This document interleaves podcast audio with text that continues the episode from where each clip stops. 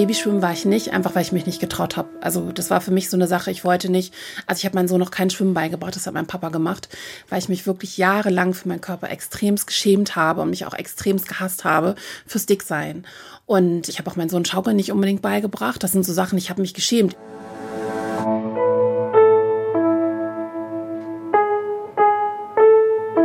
Eltern ohne Filter. Ein Podcast von Bayern 2.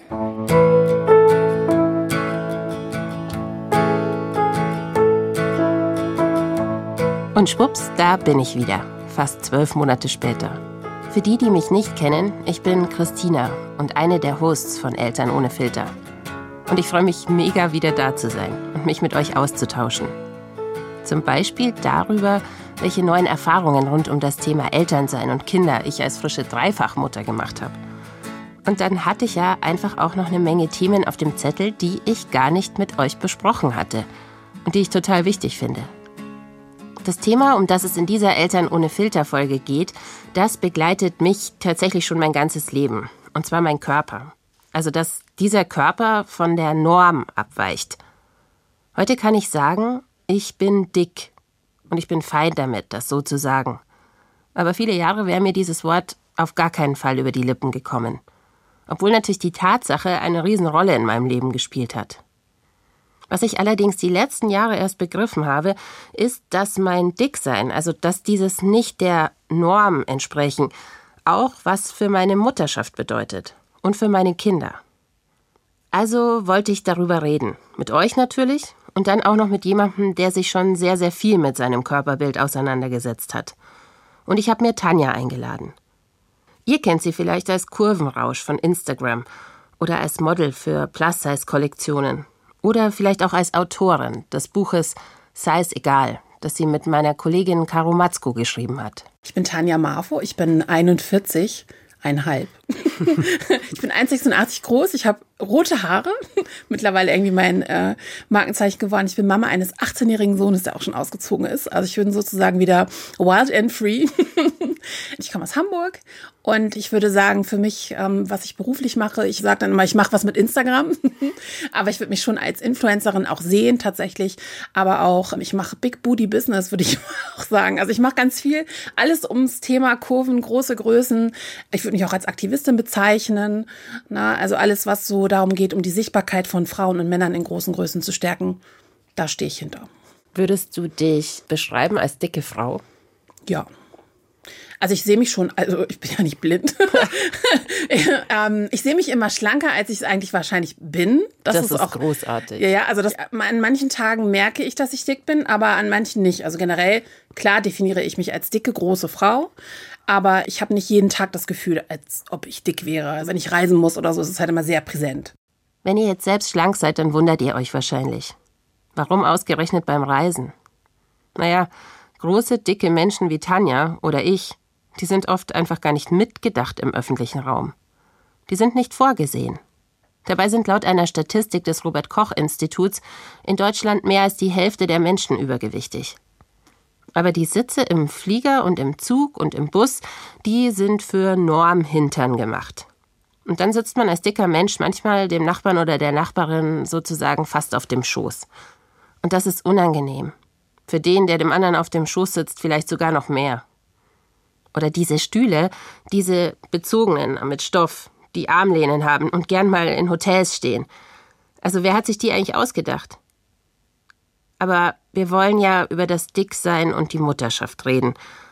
Nur um zu verstehen, wie sich jemand fühlt, der dick ist, da muss man eigentlich ganz woanders beginnen. Wenn du die Augen zumachst und an dich selbst als kleines Kind denkst, welches Bild fällt dir als erstes ein? Muss ich meine Augen zumachen? Ich glaube, was so die ersten Erinnerungen sind, halt wie ich mit meinem kleinen silbernen Fahrrad, Pony, Frisur, zwei Zöpfe an der Seite, einfach mal abgehauen bin. und die Polizei mich suchen musste mit Hubschrauber und allem drum und dran. Wie alt warst du? Drei. Dreieinhalb. Ich konnte gerade Fahrrad fahren und habe dann gedacht, ich will jetzt einfach mal weg. Du hast mir im Vorgespräch erzählt, es gab so ein Bild von dir mit einem Overall. Oder mit so einer kurzen pinken. Äh, nee, grün. Das ist ein grünes Ensemble, genau. Also ich habe mir auch noch mal Fotos angeguckt von diesem Ensemble sozusagen. Das ist ein giftgrüne, kurze Shorts gewesen mit einem genau gleichfarbigen ähm, Oberteil ohne Arm, also ärmellos. Das hatte ich auf jeden Fall in der dritten Klasse auf der Klassenfahrt angehabt. Und damals wurde mir schon gesagt, ich wäre zu dick für dieses Kleidungsstück. Also das kleine wilde ausbrechende Mädchen war für das giftgrüne Ensemble dann auf einmal zu dick. Ja, also ich glaube, ich habe mich auch als Kind nie wirklich anders wahrgenommen. Also das ist so, das kam in der Grundschule dazu. Ne? Also dann habe ich wirklich ab der Grundschule habe ich gemerkt, okay, vielleicht bin ich doch größer als die anderen, vielleicht bin ich doch dicker als die anderen und vielleicht bin ich auch irgendwie lauter und nicht so angepasst. Das habe ich schon gemerkt. Also ich wollte immer meine Meinung sagen und ich muss die Lehrer anscheinend auch genervt haben, weil es gab so eine Situation, da hat mir meine Vorschullehrerin damals am Ohr gezogen, überleg mal in der heutigen mhm. Zeit, und hat gesagt, das äh, machen Mädchen nicht, sie fragen nicht so viele Fragen.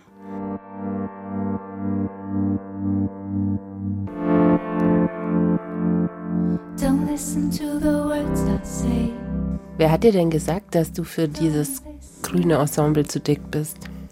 Also ich glaube vor allen Dingen in meiner Familie, meine Eltern glaube ich nicht. Also meine Mama hat mir das ja damals gekauft. Aber so mein Drumherum, also meine Tanten vielleicht und ich glaube auch Lehrer, vielleicht meine Mitschüler damals auch. Ich wurde dann immer als Entenarsche auch betitelt. Ich hatte ein ziemlich starkes Hohlkreuz. Und ja, es wurde gesagt, ich bin dafür zu dick.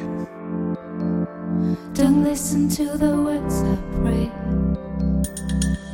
Don't Entenarsch. Ich merke, wie sich bei Tanjas Geschichte bei mir im Magen was zusammenballt.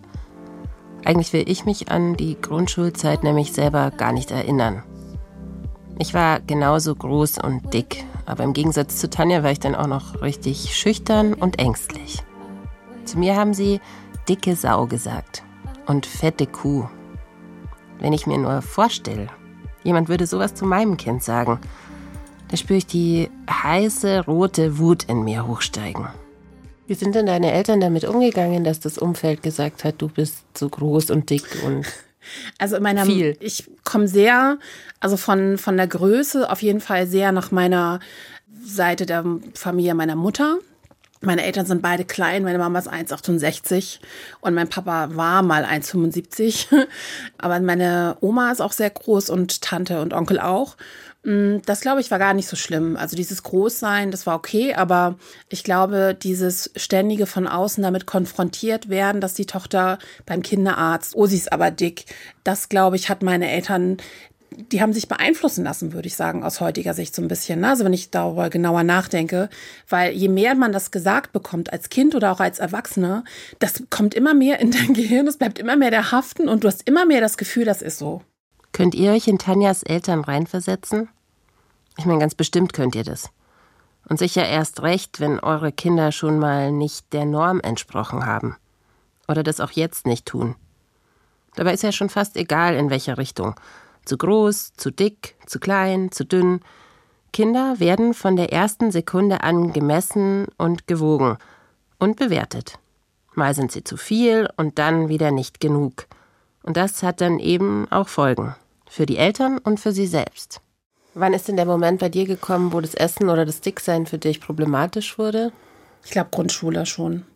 Das war so sieben oder acht Jahre einfach dieses Bewusstsein, dass ich irgendwie nicht in dieses Schema F passe, dass ich nicht in diese Schublade passe, die für ein Mädchen irgendwie vorgesehen ist. Also also ich mein, mein Bruder und ich haben lange Zeit das Gleiche gegessen. Wir sind beide viel draußen gewesen, kamen nach Hause, haben gegessen. Aber irgendwann, als ich kapiert habe, dass ich anders bin und als ich halt mit diesen Emotionen nicht umgehen konnte, das auch nie wirklich gelernt habe, da fing Essen halt für mich an, ganz wichtig zu werden. Also wirklich so ein, so ein Coping-Mechanism, ne? so dass man sagt, ich muss da jetzt irgendwie mit umgehen lernen. Und das habe ich aber nicht gelernt. Ne? Also ich habe immer entweder zu viel gegessen oder zu wenig. Diät gemacht. Genau, diätet ganz viel. Ich habe in meinem Leben bestimmt 150 Kilo abgenommen insgesamt, möchte ich wetten, wenn nicht noch mehr, keine Ahnung. Also wirklich darüber sprechen und auch dieses Thema auch zu meinem Thema zu machen, das hat wirklich lange gedauert auch für mich. Weil ich einfach immer so das Gefühl habe, ich drücke das so von mir weg, weißt du, das ist so wie der, der Troll im, im Keller, den man sich nicht angucken möchte. Und dann auf einmal sieht man aber, dass man sich damit konfrontieren muss, damit man da rauskommt, damit es einem besser geht. Ich glaube, wir müssen hier einen Break machen und über etwas reden, was gar nicht schön ist. Über Fettshaming nämlich. über die Diskriminierung von dicken Menschen durch die Gesellschaft und was sie auslöst. Tanja wurde in der Schule und von ihrem Umfeld wegen ihres Dickseins bemitleidet, verurteilt oder sogar gemobbt. Und das Essen wurde immer mehr zum Problem für sie. Das ist nicht ungewöhnlich, denn wer Ablehnung wegen des eigenen Körpers erfährt, internalisiert diese Erfahrungen, lehnt sich dann selber ab. Studien weisen das nach. Betroffene haben ein höheres Risiko für Depressionen, selbstverletzendes Verhalten und auch für Essstörungen. Jugendliche, die dick sind, haben das Gefühl, ihr ganzes Leben würde durch das Dicksein beeinflusst. Sie fühlen sich wertlos und haben auch noch das Gefühl, selbst daran schuld zu sein. Wie wurde denn mit Essen bei euch in der Familie umgegangen? Meine Mutter kommt halt vom Bauernhof, ne, also so zwölf Seelendorf in Danzig. Da mussten sich die Tische, also es musste immer genug zu essen da sein. Leerer Kühlschrank richtig schlimm. Also, dass man da mal irgendwie vielleicht mal einen Tag nicht einkaufen geht oder erstmal wartet, bis es aufgebraucht ist. Das war eigentlich nicht so. Ich musste auch immer aufessen. Und das Witzige ist, am 18. Geburtstag meines Sohnes, da haben wir dann so ein bisschen über früher gesprochen und meine Eltern waren auch da und haben gesagt, ja, also es ist total witzig. Früher hast du immer so einen Rest auf den Teller gelassen. Und habe ich nur gedacht, okay, danke fürs Nehmen meines Sättigungsgefühls, weil na, dieses ist auf, sonst scheint morgen die Sonne nicht. Also das war so ein typischer Spruch bei mir auch zu Hause, ne? Oder führ dir nicht so viel auf, nicht, dass es nachher nicht auf ist oder so. Also man musste aufessen. Essen nicht verschwenden. Ja, ganz wichtig. genau. Nicht verschwenden, es musste immer genug da sein.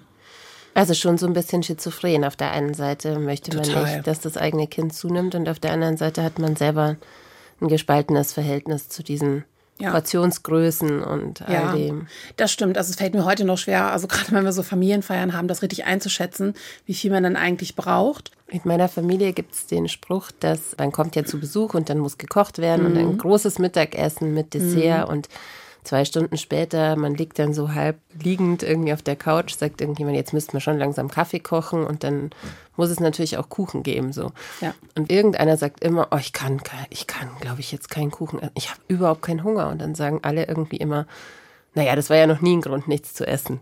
Das, da lachen wir dann schon immer alle drüber. Aber ja, also das Essen gehört zu dieser Liebe und dem Zusammensein dazu. War das bei euch auch so? Ja, auf jeden Fall. Also ich komme aus einer sehr großen Familie. Meine Mutter hat sieben Geschwister. Also ich war eigentlich jedes Wochenende immer auf einem Geburtstag oder bei meiner Oma oder irgendwie jemanden besuchen. Also oder jemand kam zu uns und da wurde halt immer viel aufgetischt, weil wenn du nichts zu essen hinstellst, würde das ja auch bedeuten, dass du nichts hast. Weißt du, dass du arm bist und nichts zu essen, das glaube ich ist ein ganz wichtiges Thema gewesen.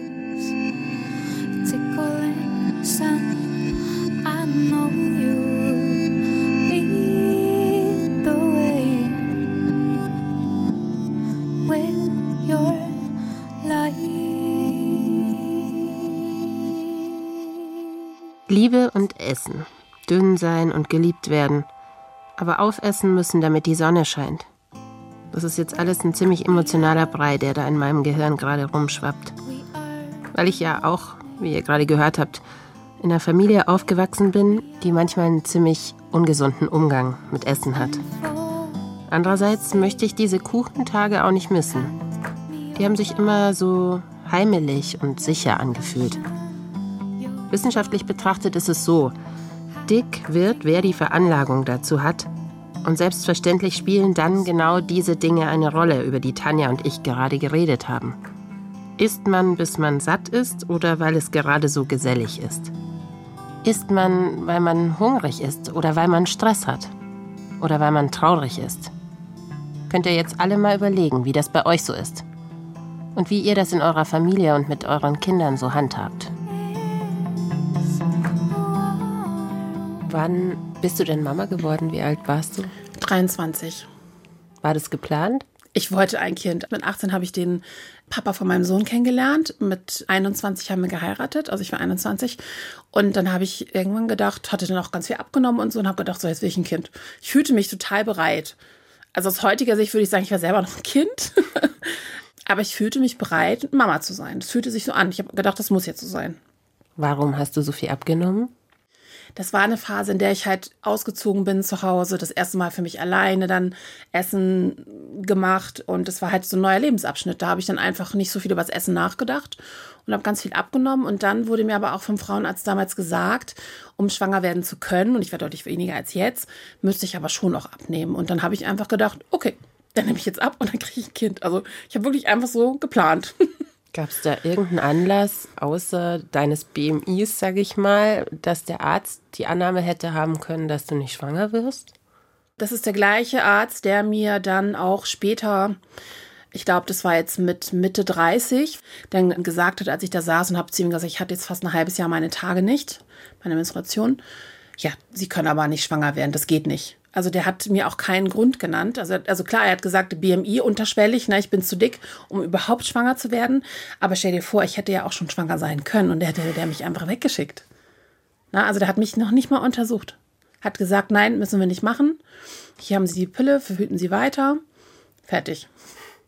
Tanja dachte also, sie muss erst mal weniger werden, um Mutter werden zu können. Dabei können natürlich auch Frauen mit Übergewicht schwanger werden. Aber ja, das Gewicht kann ein Faktor bei Unfruchtbarkeit sein oder sich negativ bei einer Kinderwunschbehandlung auswirken.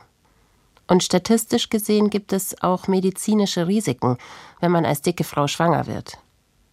Untersuchungen haben allerdings auch gezeigt, dass gerade Ärzte und Ärztinnen und anderes medizinisches Fachpersonal eine negative Einstellung gegenüber dicken Menschen haben. Und so kommt leider oft nur das Gewicht zur Sprache, wenn man als dicker Mensch zum Arzt geht. Nicht hilfreich, würde ich als Betroffene sagen. Wenn euch das Thema interessiert, da gibt's einige gute Instagram-Accounts, die ich euch in den Show Notes verlinke. Da könnt ihr immer wieder auch Erfahrungsberichte von Betroffenen lesen. Wie ist denn dein Umfeld mit dir umgegangen, also als du gesagt hast, ich werde jetzt Mama? Ja, also mein Papa hat sich total gefreut. Meine Mama meinte, es wäre zu früh und hat auch überlegt, ob ich dann total weiß, was ich da jetzt gerade mache. Aber für mich war das ein Riesenthema, weil ich habe gedacht, ich kriege jetzt auch schon einen schönen runden Bauch. Ich habe gedacht, ich hatte so ein Bild von mir, wie ich aussehen werde, wenn ich schwanger bin, welche Klamotten ich trage. Ich habe mich total gefreut auf diese Zeit und ich habe meine Schwangerschaft auch ähm, mehr oder weniger genossen. Aber ich habe halt gemerkt, bei mir sieht man das gar nicht. Also ich weiß, ich war im achten Monat und man, da hat man erst angefangen zu sehen, dass es auch oben weiter anfing, so nach vorne zu, abzustehen. Und ich weiß, dann hatten irgendwelche Nachbarn dann mal zu mir gesagt, dann hast du aber wieder zugenommen so. Und die wussten gar nicht, dass ich schwanger bin. Aber na, ich wollte mich jetzt auch nicht erklären, dass ich schwanger bin, weil was geht die das denn an? Also ich habe einfach gedacht, ich werde anders aussehen in der Schwangerschaft. Und das erzählt einen ja auch keiner. Man Na, also auch nicht. man sieht's, ja stimmt, das, man sieht's auch nicht. Ich kenne die Fotos von meiner Mama mit ihrem kuhlrunden Bauch, von meinen Tanten, aber ich kannte niemanden, der so so einen Bauch hatte wie ich. Und das fühlte sich ganz komisch an. Also es war für mich so ein Gefühl von, hm, denken die Leute, ich habe jetzt einfach zugenommen oder ich bin schwanger, ich trage dein Kind mit mir rum. Und als man das dann wirklich gesehen hat, ne, dann hat man auch wieder anders auf mich reagiert. Also das fand ich dann auch interessant, ne, dass dann jemand kommt und sagt, ach, sind Sie schwanger und ach toll, wie viel der Monat und solche Sachen dann, ne? Ja. Weil ich man auch die Aufmerksamkeit ja dann auch nicht bekommt, ne? Die schöne, positive. Das stimmt, das stimmt schon. Also was ich viel interessanter war, ich habe während der Schwangerschaft ja zugenommen. Also ich habe dann knapp 25 Kilo zugenommen. Ich weiß, ich habe 12 Kilo nach der Geburt wog ich weniger. Und ich habe mich aber für diese verbliebenen Kilos so geschämt. Also Okay. das war für mich keine Ahnung. Also ich weiß, eine Nachbarin kam dann auch noch, ich war, Samuel war drei, vier Wochen alt, habe ihn dann halt so im Kinderwagen rumgeschoben und eine Nachbarin meinte, ja, also und wie machen Sie das denn jetzt mit den Schwangerschaftshunden? Weil sie hatten ja so schön abgenommen vor der Schwangerschaft. Wie übergriffig das war, ne? Und da hast du gerade einen kleinen Menschen aus dir rausgepresst, also wirklich eine Melone aus einer Zitrone. Und, sofort war der Druck wieder da. Total. Und ich weiß, ich bin sechs oder sieben Wochen, habe ich dann auch angefangen zu jobben, weil ich musste. Und ähm, für mich war das dann so ein Gefühl, ich gehe jetzt dahin und ich zeige mich dann und oh mein Gott, die werden mich alle angucken, als hätte ich, weißt du, ich habe das Gefühl gehabt, ich hätte 80, 100 Kilo zugenommen. Es hat mich keiner danach gefragt, es hat keiner was gesehen. Als, als mein Ex-Mann mich dann abholte mit meinem Sohn, wie, du hast ein Kind bekommen? Oh mein Gott. Na, aber ich war so fixiert auf dieses, man sieht es. Das finde ich eher im Nachhinein total also irritierend für mich selber auch, dass ich gedacht habe, ich muss nach der Schwangerschaft auch sofort wieder so aussehen, wie ich vorher ausgesehen habe. In meiner Schwangerschaft und bei der ersten Geburt hatte ich so eine Angstvorstellung, dass ich irgendwie wie so ein Elefant im Porzellanladen im, im Kreissaal bin. Das klingt jetzt irgendwie hart, aber als eine Frau wie ich, die auch einfach dicker ist. Du bist von lauter so Hebammen umgeben, die sind zum Teil so 60 Kilo Frauen. Du selber bist irgendwie mit deiner ganzen Mächtigkeit und dann ist ja auch dadurch, dass du diesen Schmerz hast und dieses Gebären, entfaltest du ja nochmal eine andere Gewalt. Und als dicke Frau, also mir geht es so, ich nehme mich oft oder habe mich oft, das ist besser geworden, aber ich habe mich oft zurückgenommen. Ich wollte kleiner sein und, und, und hand, handlicher, also wollte keine Probleme machen. Ja, und ja, ja. in so einer Geburtssituation musst du ja fast aus dir rausgehen. Und dann habe ich gedacht, die eine Hebamme, ich weiß noch, die sagte zu mir, stützen Sie sich mit dem Fuß auf meine Schulter. Und ich dachte, ey, du fliegst weg. Du fliegst hier durch den Kreissaal, wenn ich mich mit dem Fuß auf der. Und es ging aber nicht anders. Und dann habe ich das gemacht und die hat es locker gehalten, weil Hebammen sind krasse Ja, ja, Tiere. Ja, voll. Die haben Power, Muskeln, die wissen genau, was sie da machen. Ne? Wie ging es dir in der Geburtssituation? Erinnerst Ich du weiß, dich? 8.34 Uhr, das letzte Mal pressen, raus damit so ungefähr.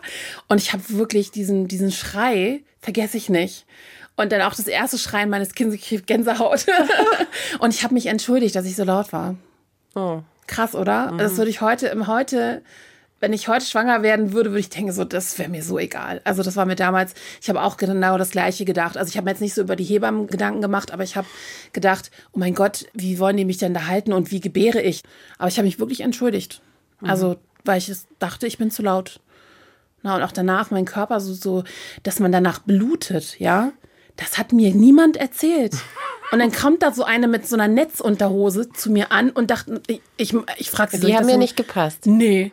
Und ich habe zu ihr gesagt, soll ich das für meinen linken Arm nehmen? Also ich, war- ich war total, ich habe hab das damals nicht gesagt, ne? aber ich habe das gesehen und habe es versucht anzuziehen. Es ging aber nicht. Ich habe mir einfach von meiner Mutter irgendwelche alten Buchsen da bringen lassen und habe dann da diese riesen Monsterbinden reingelegt. Aber die Kliniken sind auch immer noch nicht dafür ausgestattet. Ich meine, ich habe ja mein letztes Wahnsinn. Kind vor mm, zehn Monaten bekommen und ich wusste das halt jetzt schon so. Drittes Kind, also habe ich mir vorher selbst im Internet halt so Einwegunterhosen bestellt, weil Ja, ich dachte, ja. nee, also ich tue nicht noch mal rum mit so einer unbequemen, die ich irgendwie an der Seite einschneiden muss, damit die überhaupt über meinen Hintern geht.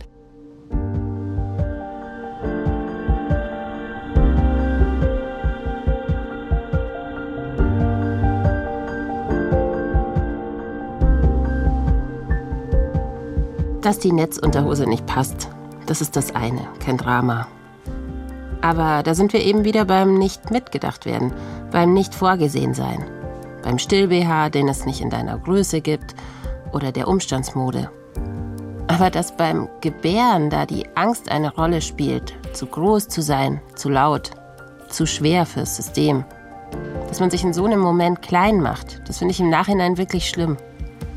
Vielleicht sollte man da besser den Elefanten im Raum einfach ansprechen. Können Sie mich wirklich halten? Also ich bin schwer.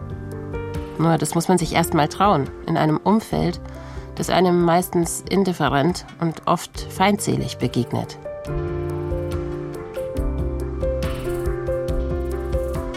Wie haben denn andere auf dich als Mama reagiert, als du dann in einem Babykurs warst oder beim Babyschwimmen? Also Babyschwimmen war ich nicht, einfach weil ich mich nicht getraut habe. Also das war für mich so eine Sache, ich wollte nicht, also ich habe meinem Sohn noch kein Schwimmen beigebracht, das hat mein Papa gemacht, weil ich mich wirklich jahrelang für meinen Körper extremst geschämt habe und mich auch extremst gehasst habe fürs Dicksein.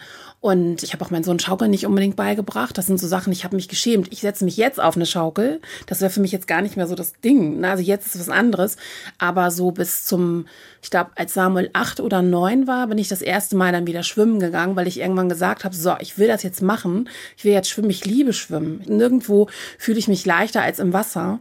Und dann bin ich einfach schwimmen gegangen. Und dieses Gefühl von, ich soll hier eigentlich nicht mitmachen oder ich ne, sollte mich am besten verstecken. Da habe ich dann irgendwann angefangen, gegen anzuarbeiten, weil ich gemerkt habe, dass mich das nicht weiterbringt. Gab es denn bei dir einen Moment, wo du gesagt hast, ich mache aber dieses Thema Essen in meiner Familie anders, als meine Eltern das zum Beispiel Immer, immer. Das habe ich immer versucht und ich wollte immer, dass Samuel auch nicht mitbekommt, dass ich eine Essstörung habe. Ne? Also, was natürlich auch total blöd ist, weil das merkt man ja auch als Kind. Also das kann man dann vielleicht nicht benennen oder aussprechen, aber natürlich fangen Kinder an zu vergleichen, wenn sie sehen, oh, meine Mama ist größer oder meine Mama ist dicker als andere, ne? So. Aber ich wollte halt das Thema wie mit diesem Aufessen oder du musst jetzt das und das essen, das war irgendwie, das wollte ich nie für meinen Sohn. Also, und Eine Zeit lang war mein Sohn auch extrem dünn, also einfach der, der so schnell gewachsen ist, der kam gar nicht hinterher. Und da wurde dann gesagt, er ist zu dünn. Dann war er später ein bisschen mopsig, weißt du, das ist immer so. Ich glaube, man hat schon geguckt, wie ist mein Kind denn, weil ich bin ja dick, dann darf mein Kind auf keinen Fall auch dick werden. So. Ja, dieses Gefühl des Beobachtetwerdens als dicke Mutter, das kenne ich auch. Dass der Kinderarzt dann nochmal genauer auf die Gewichtstabelle schaut. Und ich kenne auch das Gefühl, mich dafür entschuldigen zu wollen, wenn meine Kinder sich mal wieder bei einer Freundin das dritte Stück Kuchen reinhauen. Trotzdem, ich habe genauso wie Tanja beschlossen, es anders zu machen. Meine Kinder müssen nicht aufessen. Sie müssen auch nicht essen, wenn sie keinen Hunger haben. Sie müssen nicht essen, was ihnen nicht schmeckt. Und Schokolade und Tröste Gummibärchen bei Kummer, die gibt's bei uns auch nicht. Aber Kuchentage gibt's schon. Nur bei einem Thema, da bin ich wirklich allergisch. In meiner Familie ist es ganz oft Thema mit meinen Söhnen, die sind jetzt neun und sechs, ob man das Wort dick oder fett als Schimpfwort benutzen darf. Weil ich immer mhm. sage, das ist kein Schimpfwort, das ist eine Beschreibung von einem Menschen. Ja. Wenn Sie aber jetzt über andere Kinder sagen, du bist dick, dann weiß ich genau, Sie meinen das als Schimpfwort. Und dann diskutieren wir darüber, ist das jetzt ein Schimpfwort oder ist es kein Schimpfwort? Die mhm. Mama sagt, es ist keins, aber andere Leute nehmen es aber irgendwie schon als Schimpfwort mhm. wahr. Ja. Und deswegen habe ich mir angewöhnt, wenn meine Kinder sagen, du bist dick, zu sagen, ja, stimmt. Und dass wir einfach so ein bisschen Körperformen benennen, aber irgendwie mhm. das so entkoppeln von dem Wert als Person. Also, dass sie nicht sagen, dick ist, ist schlechter oder mhm. dünn ist mhm. besser. Aber es fällt mir wahnsinnig schwer, gegen das ganze Umfeld und das kulturelle Umfeld ja. anzukämpfen. Ja. Und meine Kinder merken ja auch, dass andere Leute das anders sehen. Mhm. Wie ging es dir denn damit, mit deinem Sohn? Wie habt ihr über das Dicksein gesprochen? Ich glaube, wir haben eine Zeit lang gar nicht über das Dicksein gesprochen. Also er hat immer mitbekommen, dass meine Eltern mich dann halt schon auch, besonders meine Mutter, halt auch scannen, also diesen typischen Blick, ne, so hast du zugenommen oder der typische Move meiner Mutter, irgendwie ein Oberteil hinten runterziehen, damit es über meinen Popo geht. Das muss man der wirklich auch heute noch manchmal abgewöhnen, ne? Und ich glaube, er hat es halt mitbekommen, dass Oma und Opa da sehr dahinter sind, auch wenn ich dort zu Besuch war, dass ich nicht zu viel esse. Das hat sich Gott sei Dank heute sehr entspannt. Also da guckt niemand mehr auf meinen Teller, so wie früher. Aber das war halt immer, wenn wir dort auch gegessen hatten, gerade als er noch ganz klein war, schon auch dieser Blick dann auf mich, wie viel esse ich jetzt und willst du das wirklich noch essen? Manchmal so eine Worte dann. Ich weiß, dass Eltern das letztendlich immer gut meinen. Ne? Also Eltern sind eher besorgt ums Kind. Das muss man halt auch verstehen. Ich habe versucht, diese Blicke bei meinem Sohn nicht einzusetzen, aber ich habe das auch manchmal gemacht. Na, einfach aus meiner eigenen Erfahrung. Ich saß bei einer Therapeutin, habe geweint, habe gesagt, ich möchte das jetzt behandeln, weil ich möchte nicht, dass mein Kind eine Essstörung bekommt.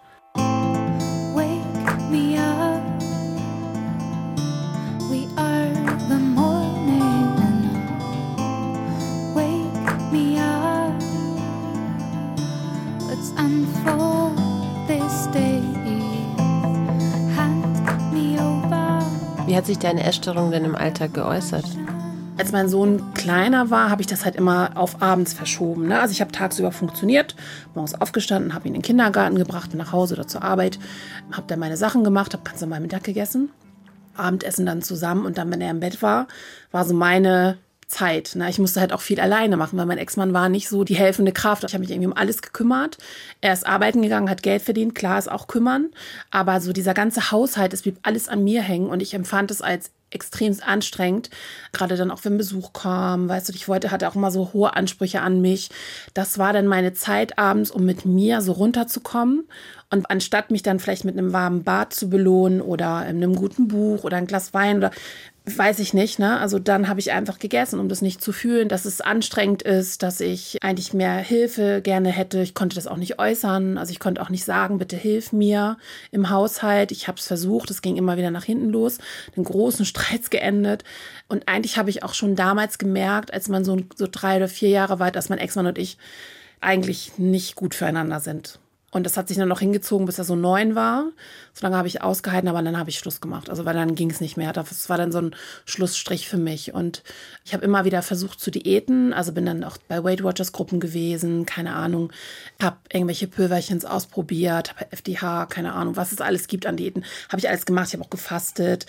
Und das hat sich dann eine Zeit lang auch wirklich hingezogen, so bis ich... Pff, weiß ich nicht, Mitte 20, also 30 äh, eigentlich wurde, wo ich dann irgendwann gemerkt habe, ich kann nicht mehr. So. Und das war dann auch der Punkt, wo ich dann mich getrennt habe, wo ich mich für mich eingesetzt habe. Und im Alltag habe ich das ganz lange wegdrücken können. Ich habe das halt immer nur abends gemacht. Und ja, wenn wir dann auf Familienfeiern waren, habe ich dann vielleicht nicht ein Stück Kuchen gegessen, sondern mehr. Habe aber immer so geguckt, dass keiner guckt. Dein Sohn hat also mitbekommen, so ein bisschen am Rande, dass die Mama abends vielleicht dann doch noch mal eine Tafel Schokolade gegessen Ja. hat. Hattest du den Eindruck, dass er sich das abgeguckt hat bei dir oder dass das für ihn dann ein Thema wurde, auch Essen? Oder geht er gut und entspannt mit dem Thema Essen? Also er ist auch ein bisschen, hat auch ein bisschen mehr Kilos jetzt bekommen, so die letzten zwei, zwei, drei Jahre. Aber einfach, weil es auch keine einfache Zeit war für mich. Also ich bin aus einer toxischen Beziehung raus. Und ähm, da haben wir beide letztendlich auch erst jetzt gemerkt, wie sehr uns das beide getriggert hat, auch tatsächlich. Ne? Und mein Sohn ist auch nicht so ein Junge, der so gerne über Gefühle redet. Der ist da so ein bisschen verschlossen wie sein Papa. Aber ich halte halt immer die Tür auf. Ne? Und dann gerade auch, als jetzt der Auszug von ihnen dann bevorstand und mein Umzug dann ja auch zu meinem neuen Partner, war das halt so eine Situation, dass wir ganz offen über ganz viele Dinge geredet haben, die mich so berührt haben, was echt weinen. ähm, weil ich als Mama immer das Gefühl hatte, weißt du, ich habe immer gedacht, ich muss ihm was Besseres geben.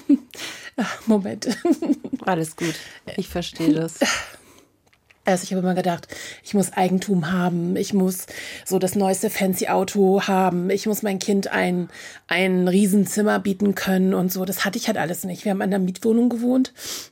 Und Geld war für mich auch echt lange ein richtig krasses Thema. Ne? Also nicht, ähm, mein Ex-Mann hat damals nicht so viel verdient. Und ich habe immer das Gefühl gehabt, so jetzt, wo sich mein beruflicher Erfolg eingestellt hat, wo das alles so eins zum anderen kam, wo ich merkte, dass ich erfolgreicher wurde, weil es hat mir auch so, mir selber auch so gut getan und auch diese Bestätigung dann an mein Kind weiterzugeben zu können, du kannst alles schaffen, wenn du willst. Das war mir eigentlich so viel wichtiger, als mit ihnen ständig über Essstörungen zu sprechen. Weißt du, so, wir haben einfach Dinge zusammen gemacht. Also ich hatte immer das Gefühl gehabt, ich muss meinem Sohn mehr geben und mehr bieten, aber letztendlich ist Liebe das Wichtigste, was du geben kannst, ne? So und da war immer genug da, so für mein Kind und ich habe ihn immer spüren lassen, dass er so, wie er es in Ordnung ist, ne? Und ähm, für ihn ist es gar nicht so ein Thema. Der hat auch nie Ausgrenzung erfahren. Der hat so viele tolle Freunde, keine Ahnung, der der ist so fein mit sich, habe ich das Gefühl.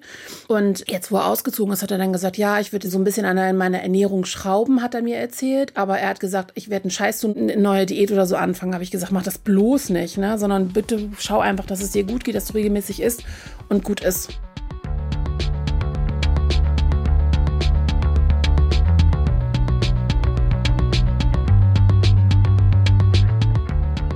Was mir erst jetzt durch mein Gespräch mit Tanja eigentlich so richtig klar geworden ist, natürlich wachsen unsere Kinder nicht in einem luftleeren Raum auf, gerade bei diesem Thema.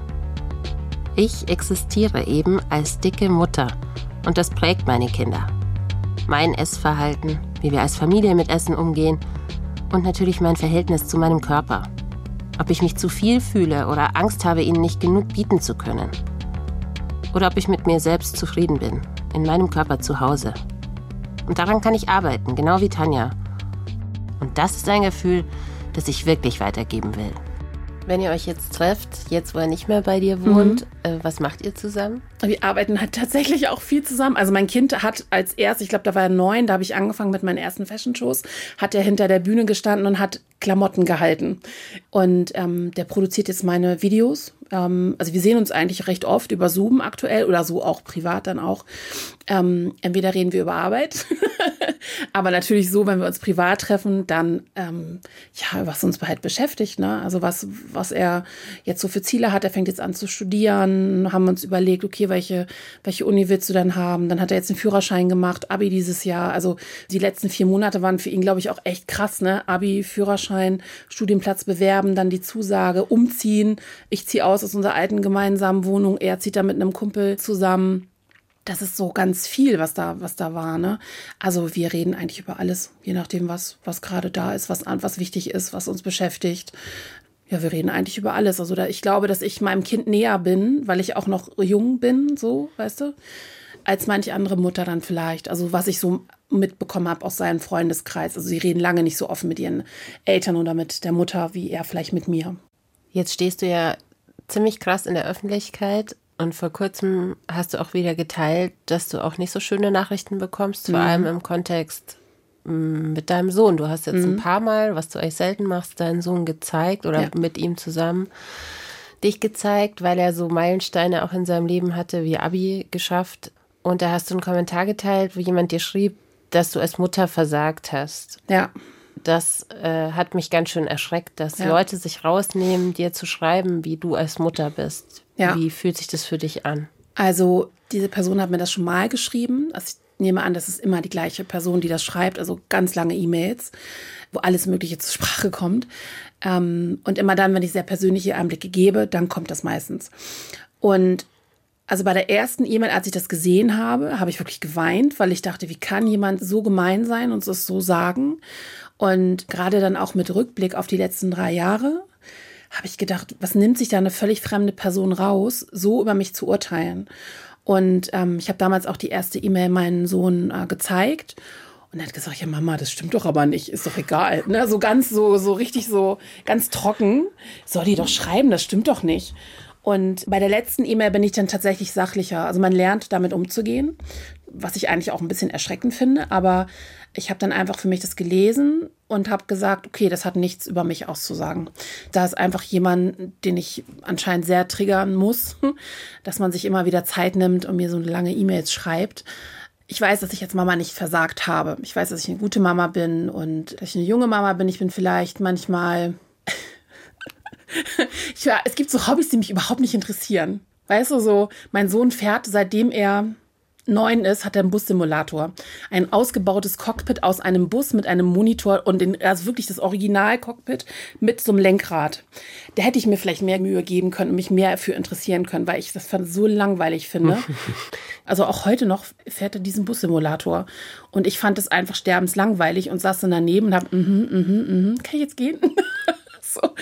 Wenn mich was nicht interessiert, dann, dann merkt man das halt auch, ne? Da habe ich gedacht, könnte ich mir vielleicht mehr Mühe geben können. Ich habe noch eine Frage an dich. Glaubst du, dass Eltern, die zum Beispiel dick sind oder Eltern, die eine Behinderung haben oder Eltern, die durch ihre Lebenssituation eben nicht in der Lage sind, gerade zu performen wie andere Eltern, dass wir anders mit denen umgehen sollten? Ja, ich glaube, eine gute Mutter ist zum Beispiel auch jemand, die ihr Kind weggibt, weil sie weiß, dass sie sich vielleicht gerade nicht kümmern kann ums Kind. Eine gute Mutter ist jemand, ob das jetzt dick oder dünn ist, mit Behinderung oder ohne, wenn man sich ums Kind kümmert und Liebe gibt, das ist doch alles, ist alles in Ordnung. Solange man zu essen hat, ein Dach über dem Kopf, Solange man sich für sein Kind stark macht, ist es ja egal, ob ich eine Behinderung habe oder wie ich aussehe. Ich finde eher, wir sollten darauf achten, dass wir unseren Kindern beibringen, dass es nicht nur ums Aussehen geht, dass wir Mädchen nicht nur als schön betiteln, sondern halt vielleicht sagen, hey, du bist total schlau, anstatt, oh, du hast sowieso heute so ein süßes Kleidchen an und genau bei den Jungs auch. Na, also da glaube ich, sollte man vielleicht ein bisschen sensibler mit umgehen. Sprache ist halt ein sehr sensibles Thema. Wir merken uns immer, was man und als Kind gesagt hat oder was in unserer Familie gesagt wurde. Ich glaube, dass man allen Eltern genug zutrauen kann, egal wie sie aussehen. Going under, under.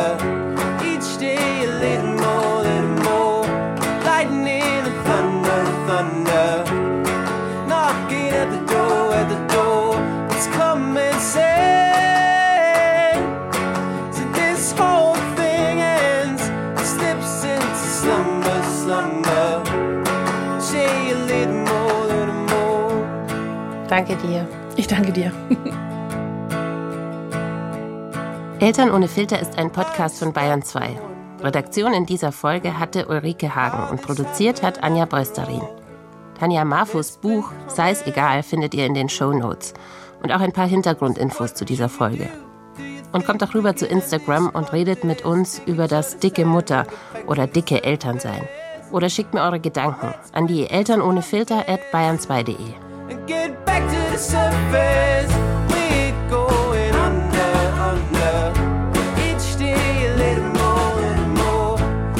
freue mich schon sehr auf die nächste Woche.